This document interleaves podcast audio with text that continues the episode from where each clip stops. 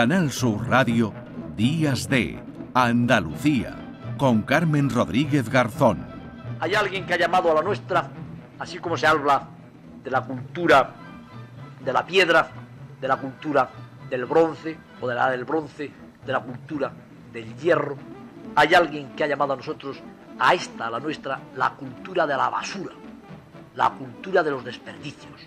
Verdaderamente es muy posible que este poco poético denominador de nuestra era actual haya acertado. Porque hay quien más optimista nos llama la época del átomo, la época del automóvil, la época del petróleo, pero ciertamente lo que más nos diferencia de todas las otras épocas, de todas las otras culturas, lo que más preocupa y lo que verdaderamente más puede transformar radicalmente la posición de la humanidad en el presente es la basura. Basura no solamente en forma de coches viejos que se hacinan y se amontonan en los cementerios. Basura no solamente en forma de bolsas de plásticos y de esos famosos envases sin retorno que van a llenar España y el mundo entero. Basura en forma de venenos disueltos en la propia sangre de los seres vivos que se van acumulando en nuestras vísceras. Basura en forma de toda clase de sustancias químicas sin las cuales ya no podemos vivir, incluido el alcohol y otros estimulantes. No cabe la menor duda de que la nuestra puede muy bien llamarse la civilización de la basura.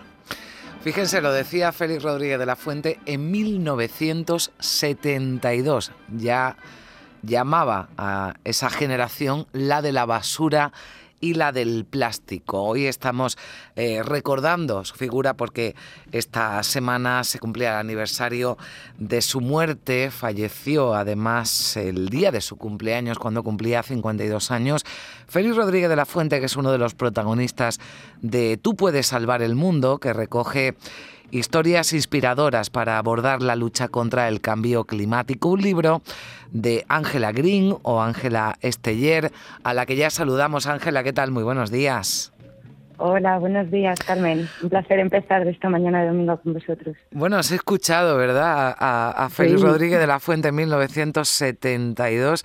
Podríamos decir que fue de los primeros, ¿no? Que nos abrió los ojos sobre el peligro del cambio climático, de los excesos ¿no? que ponen en peligro el planeta. Sí, sí, imagínate. Y hace ya unos cuantos años. y pues hablaba él de la generación de la basura. Fíjate que hablaba de las bolsas de plástico, ¿no? Del plástico de un solo uso, ¿no? Ahora, eh, bueno, pues uno de los eh, problemas ¿no? mayores que tenemos esos residuos ¿no? que llenan el mar, que llegan hasta los eh, peces, hasta los animales ¿no? que nos, que nos eh, comemos. Bueno, ¿cómo, cuéntanos algo de por qué eliges, bueno, eliges a muchos, pero a Félix Rodríguez de la Fuente, cómo surge este libro, cómo seleccionas esas historias y esos personajes, Ángela. Bueno, el perdón, el libro surge mm, porque hace, bueno, intenta agrupar un poco el sentimiento que ya se gestaba en las calles, en, pequeñas comunidades de vecinos, en barrios, donde había gente que ya se estaba interesando en cómo cambiar las cosas. Entonces hay un catalizador claro que es el, Fridays for Future, el, movimiento de Viernes por el Cambio, y a raíz de allí empezamos a hablar con el fantástico equipo de, Duomo a ver qué podíamos hacer ellos se encargaron de buscar a, la ilustradora a Raquel Travé, que es una mm. fantástica artista, y, yo me encargué de los textos. Y la idea era eso, ¿no? Buscar 12 personajes principales que, bueno, que, tuvieran relevancia con su imaginación sobre todo y con su creatividad eh, para hacer cosas y cambiar pues los problemas que tenemos ahora con la crisis climática. Mm, bueno, aparece Félix Rodríguez de la Fuente, Custó, el actor Leonardo DiCaprio, por supuesto la joven activista sueca, ¿no? Greta Thunberg, Joaquín Araujo también, naturalista, Enrique Sala. Bueno, son muchos los que los que aparecen en un libro que está escrito, ¿verdad, Ángela?, en un lenguaje comprensible también para llegar a cualquier público. Sí, sí, la, la, la idea es esa, ¿no? Es que los, los niños y niñas entiendan que hay mucha gente que está haciendo cosas de, cero, de nada. O sea, por ejemplo, hay una historia que es la de Mohamed Reswan, que es un, tema de inundaciones. Entonces, él, mm, no, los niños no pueden ir a la escuela porque se inunda el, barrio o la, ciudad donde viven o el sitio donde viven y él decide montar escuelas en barcos. él coge los barcos de los pescadores y instala escuelas allí con bibliotecas, con aulas y de nada.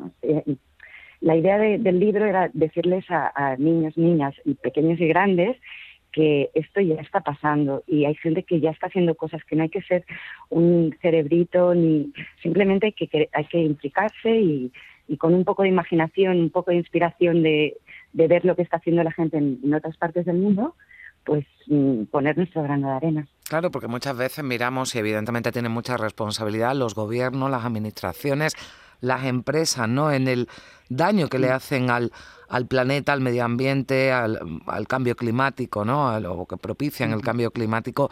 Pero claro, nos preguntamos, ¿no? Y yo creo que este libro es una buena forma de encontrar algunas respuestas si hacemos lo suficiente nosotros como ciudadanos con los gestos no diarios. Em, yo entiendo que cada vez, de todas formas, Ángela, hay más conciencia, ¿no? Conciencia climática, que eso nos lleva también a pensar ¿no? y, a, convencernos, a autoconvencernos de que cualquier gesto que hagamos, cerrar un grifo, eh, separar ¿no? los residuos, contribuyen también, aunque nos parezca pequeño, ¿no? A, luchar contra el cambio climático. Exacto, sí, sí, ahí también los retos que se incluyen en el libro, ¿no? que son como muy pequeñas acciones, muy, muy pequeñitas, que ayudan a, a pues coger el, la costumbre, ¿no? Pues eso, de, acordarse de, que cuando te lavas los dientes tienes que cerrar el grifo o a pensar que no solo hay que reciclar, sino que hay que pensar antes en reutilizar, que es mucho más importante reutilizar las cosas, que eso ya lo hacían, nuestros abuelos y abuelas han reutilizado toda la vida. Lo que pasa es que ahora, claro, la sociedad en la que vivimos todo va mucho más rápido, hay mucho menos tiempo y a veces es difícil encontrar el momento de decir, ostras, esto lo puedo utilizar para otra cosa no, lo tiro. No, no, reutiliza. Antes de reciclar, reutiliza, que las cosas se pueden reutilizar muchísimas veces. Mm. Y hay una reflexión ¿no? muy curiosa que se saca de, de este libro, Ángela, que mm, somos los que más ensuciamos, los que vivimos en países desarrollados y más industrializados, y sin embargo, desde países o desde continentes como el africano, ¿no? Surgen iniciativas muy interesantes, ¿no? Que, que, parecen también, ¿no? Como decíamos, poca cosa, pero que, que contribuyen de manera importante precisamente para educar también que esa sociedad, ¿no? Que ojalá, ¿no? Y que afortunadamente cada vez va evolucionando algo más, no se convierta o no caiga en los mismos errores que las sociedades avanzadas. Claro, claro.